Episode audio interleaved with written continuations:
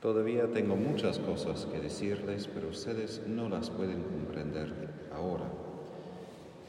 Probablemente tenemos experiencia en la vida humana cuando intentamos decir algo a otra persona y por lo más que usamos palabras, otras palabras, otros ejemplos, la otra persona, al fin de cuentas, no comprende, no entiende. Aquí Jesús está diciendo lo mismo no porque los apóstoles son estúpidos ni que son tercos, sino que sin el Espíritu Santo, sin la realidad de lo que Él está diciendo, solamente son palabras, son descripciones de realidades que no tienen que ver con lo que han vivido, han visto, han tocado. Lo que Jesús dice es que el Espíritu a tomar lo que es propio de Jesús, lo que es su experiencia como Hijo del Padre, y hará esa experiencia nuestra propia experiencia. Y así toda la redención podemos imaginar como una apertura de la Santísima Trinidad. Es decir, que el Padre ha amado al Hijo desde toda la eternidad, le da todo lo que es, todo su amor, toda su gracia y bendición. Y el Hijo disfruta de esto porque recibe 100% todo lo que el Padre ofrece. Y Jesús en bajar a la tierra quiere que nosotros estemos ahí puestos con Él para experimentar toda la bendición, toda la gracia, todo lo que el Padre le ofrece. Y por eso San Pablo habla de que somos hijos en el Hijo, el Espíritu Santo nos hace hijos adoptivos. Y cuando el Espíritu Santo viene, Él comunica a nosotros lo que es de Jesús, lo que es su experiencia, su privilegio, su estado, en algún sentido, frente del Padre. Y esta realidad va mucho más allá de palabras.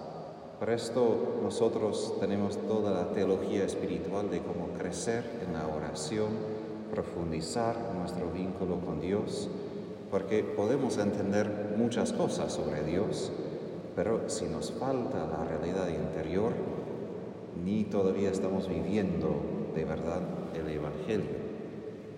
Por esto Jesús espera espera hasta que los corazones de los discípulos estén abiertos a recibir este espíritu de la verdad. Y la verdad aquí no refiere otra vez más que toda una doctrina o lo que podemos leer, sino refiere a la realidad de lo que existe entre el Padre y el Hijo. La realidad de este amor, la realidad de esta intimidad que se expresa más que todo en el nombre que Jesús da a su Padre, Abba. Los judíos dieron el título Padre a Dios en cuanto a Padre a todos los israelitas del pueblo, pero la idea de amar al Padre Celestial como papá no fue algo normal por los judíos. Pero esto es como señal de la presencia del Espíritu Santo, de la cercanía que Él nos da con el Padre. Y esto es lo que Jesús quiere, que estemos cercanos al Padre. Y esto ahí crea para nosotros quizás el problema, porque hoy en día la gente en común quiere un Dios más que todo un poco alejado, quiere un Dios que no esté tan cercano, que no me diga lo que tengo que hacer o no tengo que hacer. Simplemente me dice, ok Tadeo, hice algo por vos, andate, disfruta la vida y después nos veremos. Pero eso no es tanto lo que es nuestro Dios. Como Padre, Él está involucrado en todo, en cada momento. Y ahí la gente muchas veces se enoja, y nosotros también a veces, porque Dios quiere muchas cosas y nos enseña, sobre mucho en la vida. Y así el desafío por nosotros es cómo recibir todo lo que el Espíritu quiere darnos. Cómo permitir que el Espíritu nos acerque tanto a Dios como nuestro Padre. Cómo podemos dejar que el Espíritu revele a nosotros la realidad de Dios Padre como Abba.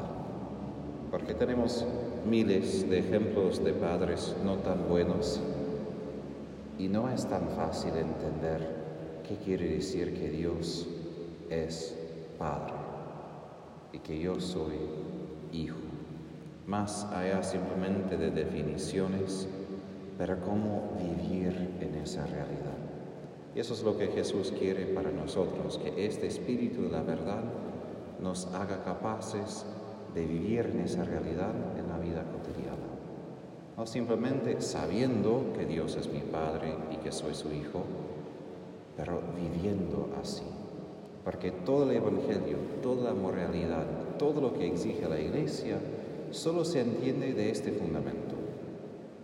Y cuando este fundamento no existe, no se entiende, no se vive, todas las exigencias parecen simplemente como tales, exigencias, pesos, cargos, dificultades. Pero si estamos en la verdad de quién es Dios y quién soy yo, entonces todo el Evangelio tiene sentido porque es lo que crece, es lo que pasa cuando de verdad entiendo esta verdad de un Dios que me ama tanto y me hace capaz de amar de la misma manera. Y aquí termino. Dios Padre es un Dios que se da totalmente de sí mismo y se me da todo de quien es, me da también su capacidad de amar.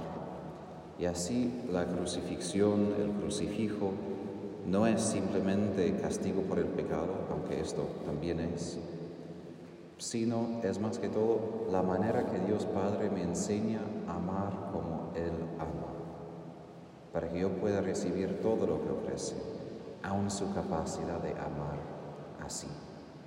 Es un desafío, pero también es el privilegio, porque hasta que amemos así, no entendemos quién es nuestro Padre, no podemos entender toda la verdad. Y así la paradoja, que muchas veces los santos solo comprendieron algunas verdades cuando estaban sufriendo mucho. Y nosotros también, porque es el momento con el Espíritu Santo nos ayude a entender qué es esta verdad de nuestro Dios, quién es